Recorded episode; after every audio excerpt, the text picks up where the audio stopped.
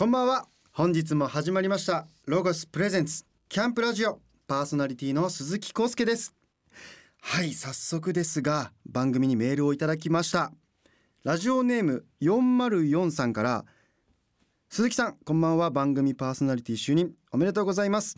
鈴木さんの声が本当に大好きでいつかラジオをやってくださったらと思っていたのでめちゃくちゃ嬉しいです。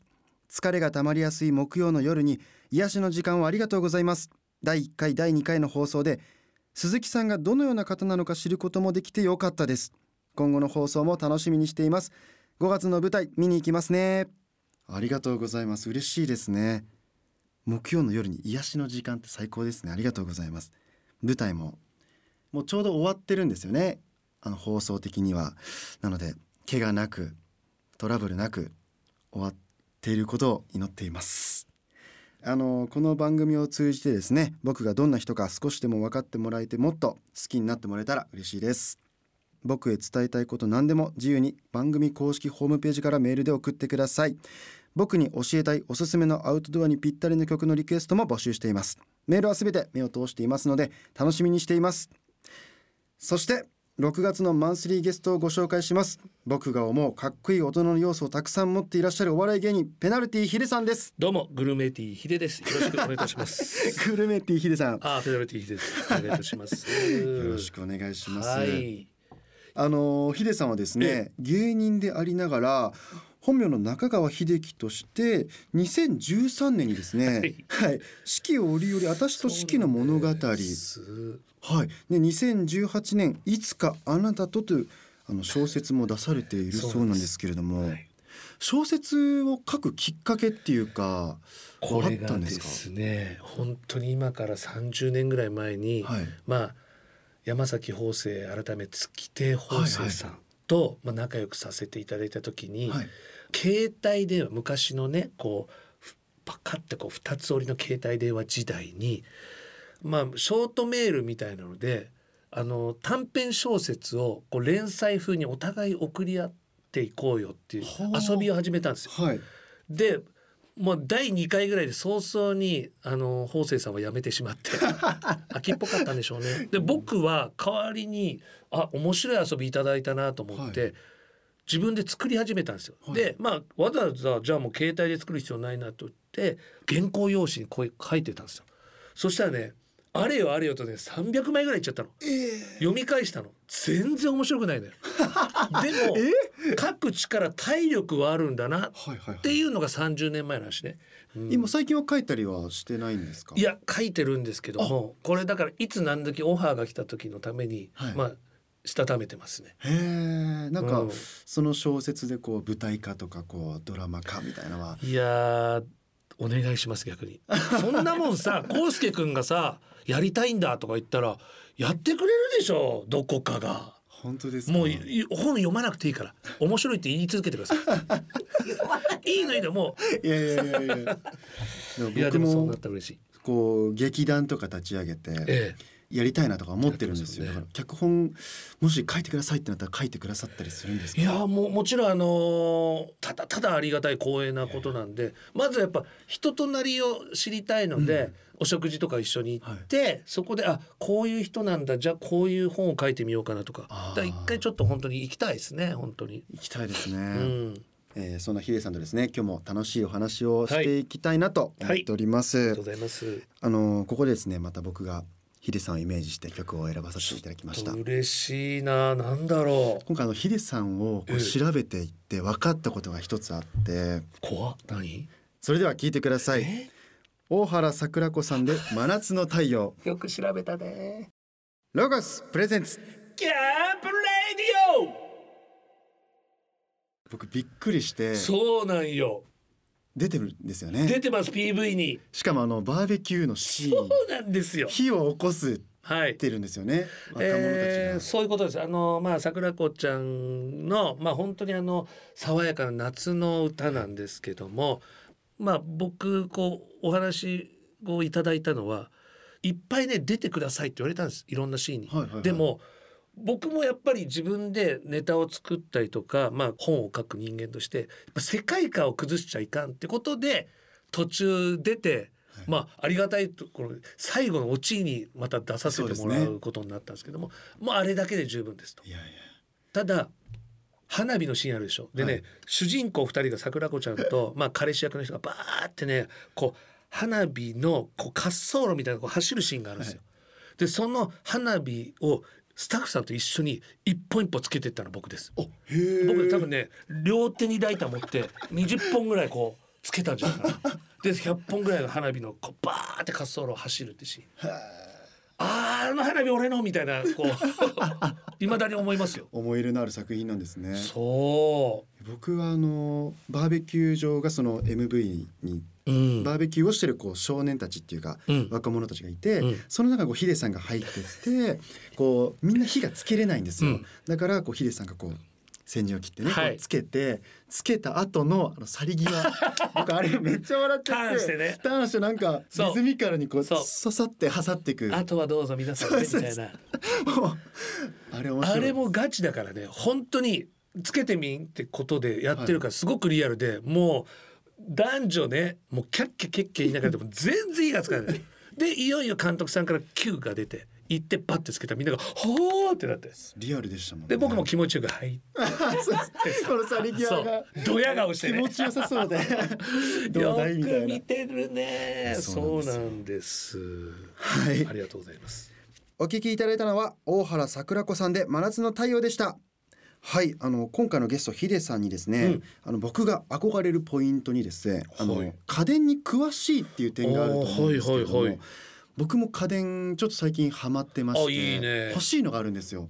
あのドラム式洗濯機ってあるじゃないですか、はいはいはいはい、すごく欲しいなって最近思ってるんですけどいいです、ね、なんかおすすめみたいなあります？僕の中でまあ大きめのものはもう日立さんってちょっと決めてるとこがあるんですで他もありますよたくさん、はい、一番大事なのはこう洗濯機に関しては4つの S っていうものがあります。4つの S はい。まず忘れてはいけない、はい、洗浄力の S です。ああ当然ですよね。当然です当然洗濯機なんですから。はい。二つ目。はい。節水です。あ、大事です、ね、お水使いますよね。今何でも高騰してますよ。なんだエコなわけですね節水、はい、これ大事じゃないですか。大事です。続きましてスタイリッシュさ。あ、スタイリッシュさ。なんか大きいイメージありますよね。大きいでしょう。だからこそスッとしたものがいいわけですよ。はいはい、今だったらスマートフォンです。これで操作できます。え？そうですよ。例えば入れる、えー、洗剤の量とか、はい、そういうのも測ってくれるしそれがスマートフォンでセッティングできるわけです。タイマーのようにね？だからこう寝ている間にやってとか家帰る前にやってとか全部できますじゃあ今洗濯機回そうと思ったら回せちゃう。回せちゃうんです。ピッピで。もうそういう時代なんです。だからスタイリッシュさも大事なんです。で最後の S これ忘れがち。サイズの S はいはいはいはい。ちゃんと測ってください。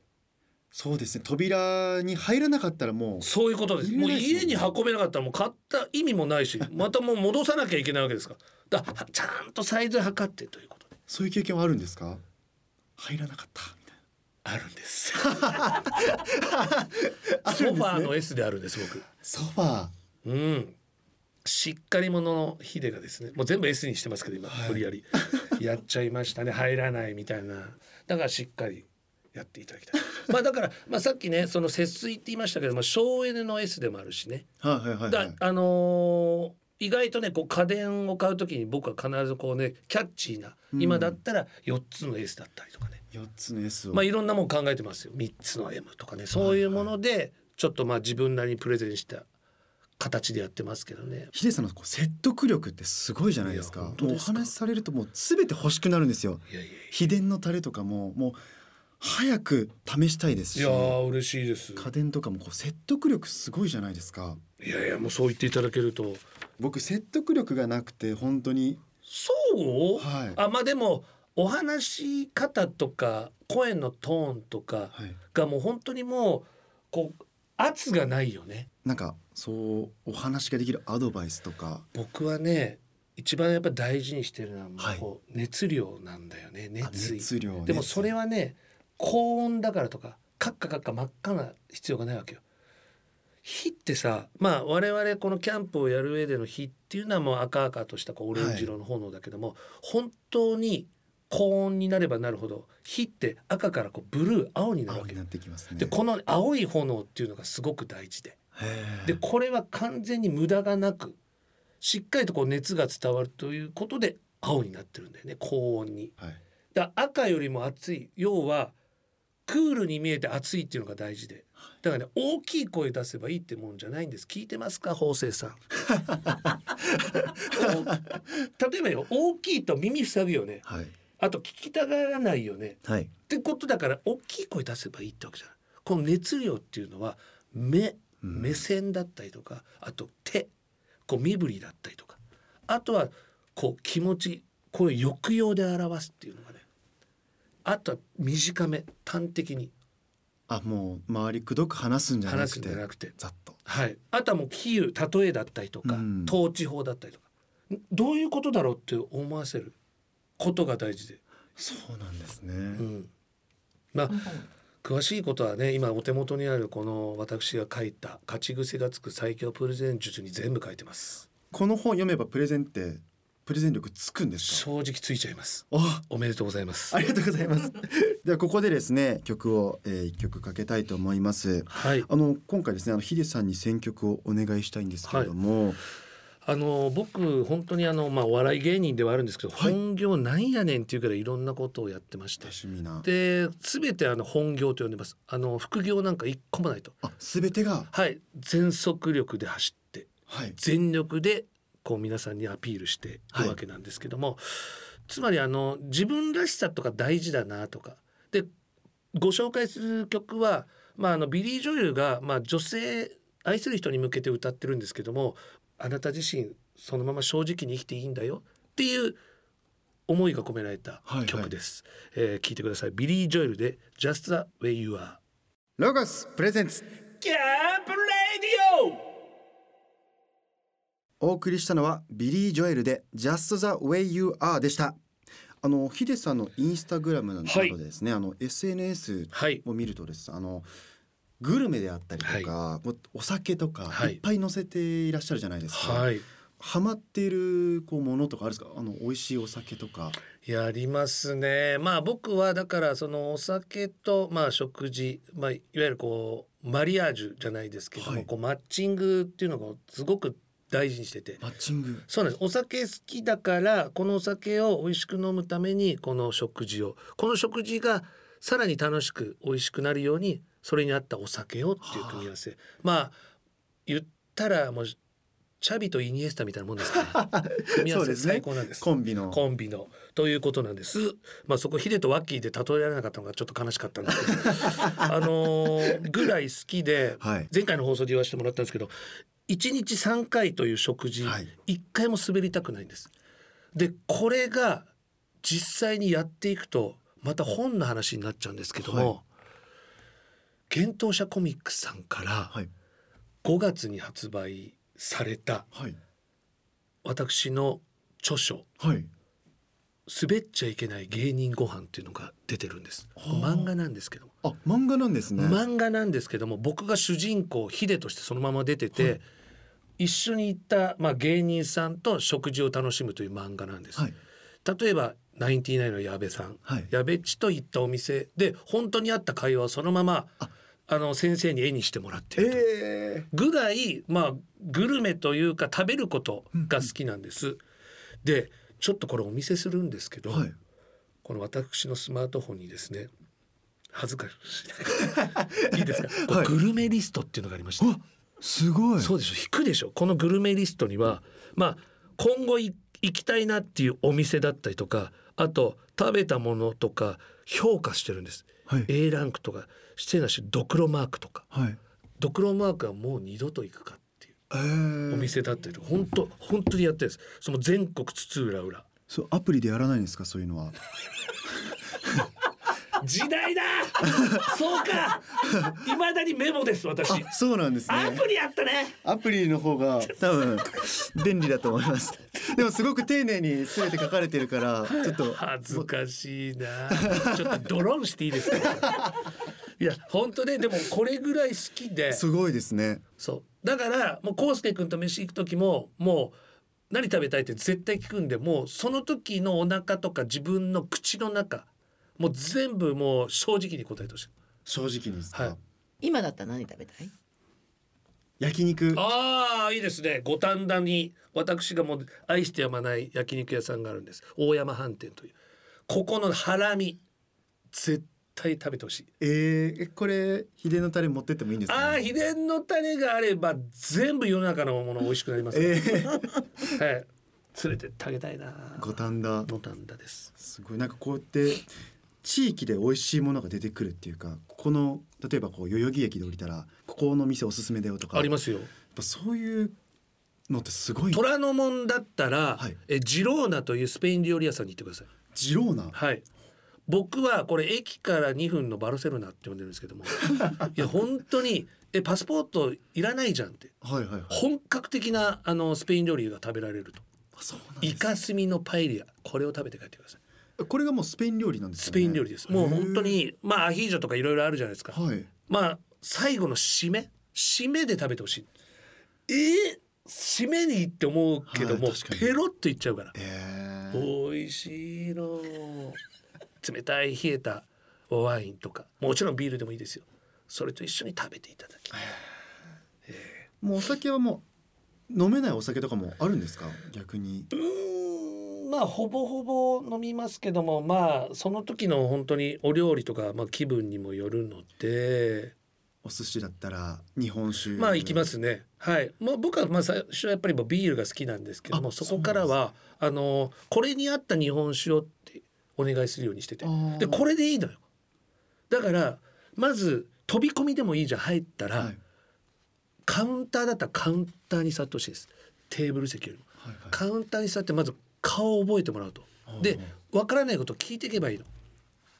これどどうやって食べたら美味しいですかとか、えー、これは何つけたらいいんですかとか、はいはいはい、聞かれて嫌な顔するようなやつは向いてない飲食に。二度と行かなくていいそんなお店。でもありますよねそういうお店プイってしてるお店はもうやめた方がいい。要はさっきのドクロとかもそそ 食事ってさ生きるためだけではないと思って。もうあの楽しく生きるためだと思ってるんです。はいはいはいだって生きるためだったらもう何でももう本当お水とね、まあ、ある程度ご飯があればですけどもそうわざわざ外に食べに行くわけですからやっぱ楽しく食べたいじゃないですか。そう、ね,、そういった時にやっぱり人が味を作ると思ってるんで人が店を作ると思ってるんでやっぱり素敵なこう店員さんだったり、まあ、大将だったり、まあ、ソムリエっていう方と出会って楽しい人生送る方がいいと思うんでね。もうどんどん聞けばいいんです。オーナーと仲良くなるんですね。な懐入るよ。すごいですよ。懐入るの得意ですか？苦手です。でもね、もうあなた入ってるよ俺の中に。あ本当ですか？えー、気づかないうちに。いいもうそれも綺麗なスリッパでありがとうございます。土足で来いよ、コウスケ。いやいいですいいです。ありがとうございます。いいねあのグルメの話で盛り上がっていますが、はい、えここでまた一曲曲をかけたいと思います。あの食事するときにこうぴったりな曲を探して、ね、これぴったりというかこういう曲が流れてるところでしっぽり飲むのが好きですっていうね、はい、ちょっとまああの2軒目3軒目の話かな、はい、これが好きなんです。テレサ・テンさんの「時の流れに身を任せ」ロゴスプレゼンツキャンプレディオ！テレサ・テンさんで時の流れに身を任せでした。ここからはアウトドアブランドロゴスがアウトドアをもっと楽しめるようにとっておきの情報や最新ギアを紹介するコーナーアイディアタイム GoTo800 です、うん、今回はこのコーナーにゲストのペナルティヒデさんもお付き合いいただきます。はい。よろしくお願いします。お願いしますえー、ヒデさんはですねロゴスのギアを熟知されていると伺っていますしあのプレゼン能力が素晴らしいので初心者の僕にロゴスのギアの魅力をぜひ教えてください。わかりました。私のこの熱い焚き火のようなロゴス愛で、はい、皆さんのハートに火をつけたいと思います。よろしくお願いします。よろしくお願いします。今回はこちら、はい、ロゴスさんのザピラミッド焚き火。こちらからご紹介させていただきます、はい、そしてやっぱりこういうものにはですねこちらエコココロゴスっていうのも用意してるんですけども。これ知ってます。あ知ってますか、はい、要はこれ炭ですけども。あじゃあこちらからいきましょうか、はい、これね6個入りなんですけども円形のまあ炭ですよね。でこれね何がすごいって、はい、これニトリさんでも買えるんです。あそうなんですね。だからこそこれお値段以上です。はあ。めちゃくちゃいい。お値段以上に。これまあ本当にまあ一点集中で、まあ、ここに、まあ、例えば、まあ、ライターの火をねこうバーナーなり当てて、はい、20秒ぐらいでねうわーって着火するんだよね。はいはいはい、こんなにすぐ着火するのはもう松岡修造さんぐらいんじゃないかな。早いんですよ。早いんですね。暑さが。他の炭とは全然違うんですよねそうそうそうそう。使ったことありますか？あ使ったことないんですけど。これぜひ使ってほしい。であのカタログ一緒に見どっちゃんと見たじゃないですか、うん、そこで説明を受けて一番印象に残ってた。いやもうどっちゃんが言うんだったらこれ間違いない 本当に。どっちゃんから教えてもらいました。ねでこれね一回着火するとだいたいまあ30分から45分ぐらい持ちますから。あそんな持つんですね。サッカーと一緒ですよだから。一試合。一試合見てハーフタイムに変えるんですよ。45分ぐらいじゃ、ね、そうです俺たちキャンパーのサポーターって呼んでますけどね。でねこれね1個でですよ。まあ気象条件にもよるんですけどもステーキ4枚焼けちゃうと、まあなんだ4枚以上焼けるって書いてますから。1個で？そうです。だからもう歌手のマックス4人で楽しめちゃうわけですよ。もうリナもミーナも。ね、はい、めちゃくちゃいいでしょ。すごいです。でそのままもうね？焚き火こちこちら見ましょうか。はい。この、はい、大きいですね。でもこれ畳めますから。あさっきのトートバッグ。このちっちゃいトートバッグにここに入るもう本当にもうエコバッグちょっと小さくしましたぐらいのね、うん、もしくはなんかこうクモンとか行く時かな。クモン行くもん。これ 私はキャンプ行くもんって感じなんですけどもうこれ10秒ぐらいで設置できるんで。えなんかすごい時間かかるのかかりそうでしょ？かかりそうです10秒だからもう本当にあの桐生選手がゴールする前に作れちゃうぐらいですよ。すごい例えがすごい、ね、ありがとうございます。あっちゅう間でございますから。で名前がこれまああの焚き火って言いますけども、美はね僕火というファイヤーのじゃなくてビューティフル美しいの焚き火って覚えてほしい。見て美しくないですか？美しいです。ステンレスですね。あのピラミッド型になってて五徳になってるんで、まあ五徳っていうかこれお得。本当に。でこれが強い。強い。はい。あのまあちょっと大きめの本当ダッチオーブ置いても全然びくともしません。確かに。こう見えてすごい丈夫なんです。長く使えますから。そっか。でこのデザイン性はもう普遍です。もうもう完成形に近いから。変わることなく。そう一回買っちゃえばもう余裕で元取れますからやっぱこれバーベキューするにあたっては大事ですよね。大事です。でさらにここ丸い穴ありますよね。はい。サイドに。おあります斜めに。ここでまあ串焼きができるんです。あはい。付属のものがありますから。はい。で魚を焼いたりとか。川で魚と釣って、ね、できたりとかもできますね。そうなんです。皆さんね聞いてる方は気づいてないと思うんですけど私ね興奮のあまり立って説明してますからね。本当に。でまあ片付けも簡単ですし。確かに、まあ、そういった最後の最後までこう面倒見がいいっていうところも好きですね。しかもおしゃれですよね。おしゃれですよ。安定感もバッチリです本当に。オプションでこの上に網を置くと網焼きとかもできますしその上にシートを引いてあの鉄板焼きみたいなこともできます。さすが分かってますね、松尾さん。あの単純にここに火を置いて、はい、焚き火焚き火楽しむためでもありますけど、炭が落ちないようにこれがついてよくできてるでしょ？すごい。いもう何でもできますね。何でもできますよ。すごい。いやこれもぜひ、うん、皆さんに購入していただきたい。汚れても味出ますしね。そういうことなんです。ダメージジーンズと一緒。育てていくってことね。そういうことでございます。欲しいです。でしょ？はい、本当におすすめ。本当にヒデさんのアイテムのプレゼンはですね、本当使いてみたくなりますね。嬉しい、ありがとうございます。ヒデさんありがとうございました。いしたえー、今日紹介したロゴスエコココロゴスとロゴスザピラミッド焚き火はですね全国のロゴスショップおよびロゴス公式オンライン店で購入いただけます。気になる方は番組ホームページでもチェックしてみてください。ホームページのアドレスはキャンプラジオ .jp です。ここで一曲アウトドアにぴったりな曲を紹介したいなと思うんですけれども。これはねいわゆる上がるって曲ですよ。上がるって曲ですか？バービーボーイズさんのはい。Come on let's go! ロゴスプレゼンツ。キャンプレディオバービーボーイズさんでカモンレッツゴーでした。ロゴスプレゼンスキャンプラジオ鈴木康介がお届けしています。6月のマンスリーゲストはお笑い芸人ペナルティのヒデさんをお迎えしてお送りしています。番組の最後ですが僕はこの番組でゲストの方から人間的にかっこいい大人の魅力を学んでいきたいと思っています、えー、ヒデさんが自分はこう大人になったなっていう瞬間ってありますか？まあ、かっこいいかどうかわからないですけどちょっと生き方が少しずつ変わってきてるなっていうので昔はねやっぱこう足し算足し算掛け算掛け算だったんだよね。はいはいはい。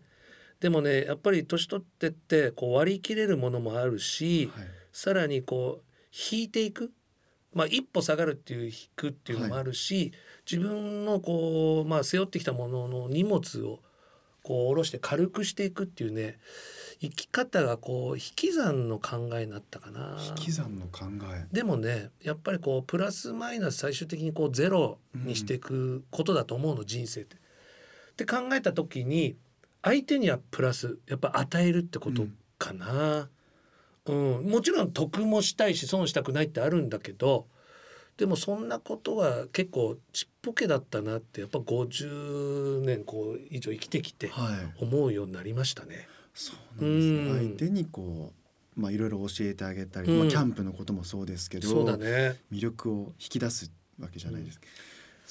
う。ん、でもね学ぶこともたくさんあって若い方が、はい、やっぱこう引いてねへっこんだ部分に何か詰めるってなった時はまあもちろんね先人や先輩のお話を聞くのも大事なんだけどももう同じような考えに近い域に来たからさ、ってなった時にやっぱ若い方からもう一度学ぶこととか康介、はい、君から気づかされることっていうのが本当にあってさ。まあそうなると結局まあ引き算とはいえもらえるものももらっててね。まあ金言みたいのを頂いてまあプラスマイナスゼロにしてるかな。そうすると楽ね。あそうなんですね、うん、楽しいですねこのラジオ。たくさんいいラジオよね。これいろんな人聞いてほしいね、とか今の日でかっこよかったもんね。かっこよかったです。いやいやいや。それが本当ですか、もうこれ 今まで付き合い長いけどな。三十年以上知って、えー、ちょっとかっこいいかも。でもね思いました。はい。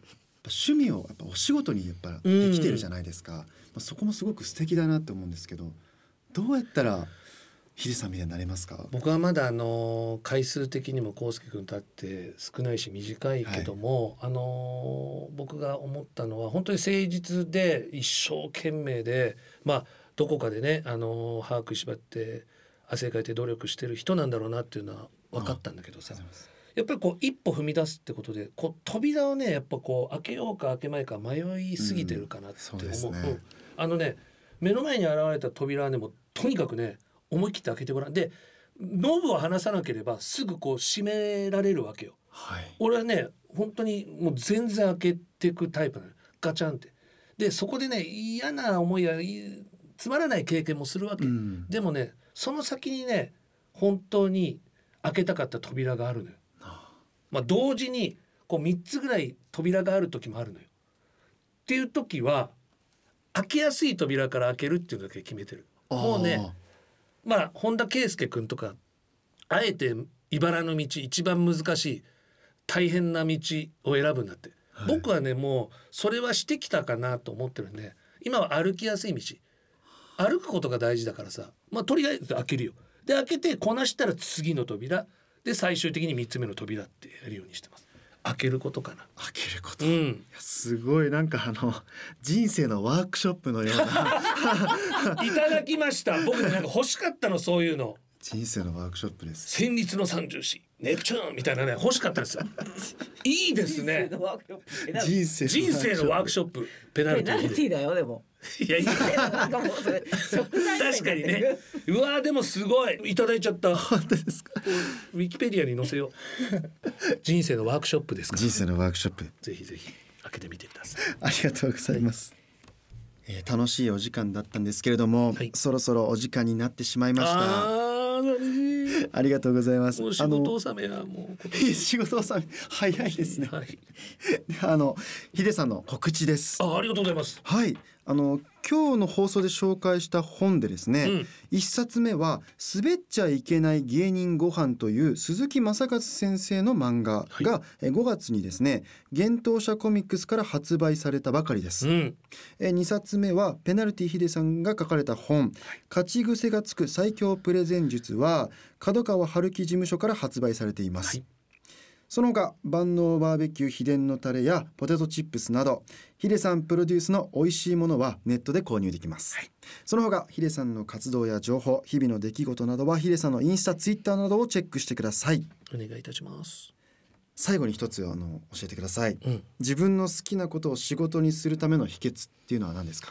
あまあ一言で言うともう覚悟かな。覚悟。うんやっぱりこれを背負うぐらいの勉強するとかそこに時間を費やす覚悟。でもね覚悟って言ってもネガティブなことじゃなくて、はい、もう楽しむ楽しんでいこうっていう覚悟かな。楽しんでいこうっていう覚悟。例えば僕がこうキャンプ徹底的に楽しむっていう覚悟を持った時に、はい、要はもう県外電波が届かないようなとこまで行くんですよ。そうするとまあ時間を費やしたりとか、まあ、お金もかかったりとかプラス連絡が滞るとか。まあ他のものは背負えなくなる可能性があると、はいね。うん、これを全力で楽しむぞそういうこと。それによって結果仕事につながったりとかイメージにつながるんだよね。うんぜひ覚悟覚悟。楽しんで持ってください。楽しむかキャンプに覚悟を持って、はい、うん、背負って。背負ってよありがとうございます。またぜひあの遊びにいらしてください、はい、え本当にありがとうございます。それでは本日はこの辺で。さようなら。さあこの後はロゴスからのお知らせです。ロゴスファミリースマイルキャンペーンが6月9日から30日の間開催されます。開催場所は全国のロゴスショップおよびロゴス公式オンライン店です。どなたでも全品10%オフでネオス会員様はそこからさらに10%オフです。とってもお得なキャンペーンですのでぜひこの機会をお見逃しなく。全国のロゴスショップの一覧はロゴス公式ホームページの店舗情報をご覧ください。6月の特集企画はフェスの見方総集編です。今まで4回にわたってご紹介してきたフェスの見方を分かりやすくまとめている特集です。今年の夏は思い切りフェスで楽しみましょう。詳しくはロゴス公式ホームページ特集企画をご覧ください。この番組の過去の放送はラジオ日経番組ホームページのポッドキャストから聞くことができます。ラジオ日経 .jp スラッシュキャンプラジオスラッシュにアクセスしてください。ロゴスプレゼンツキャンプラジオパーソナリティは鈴木康介でした。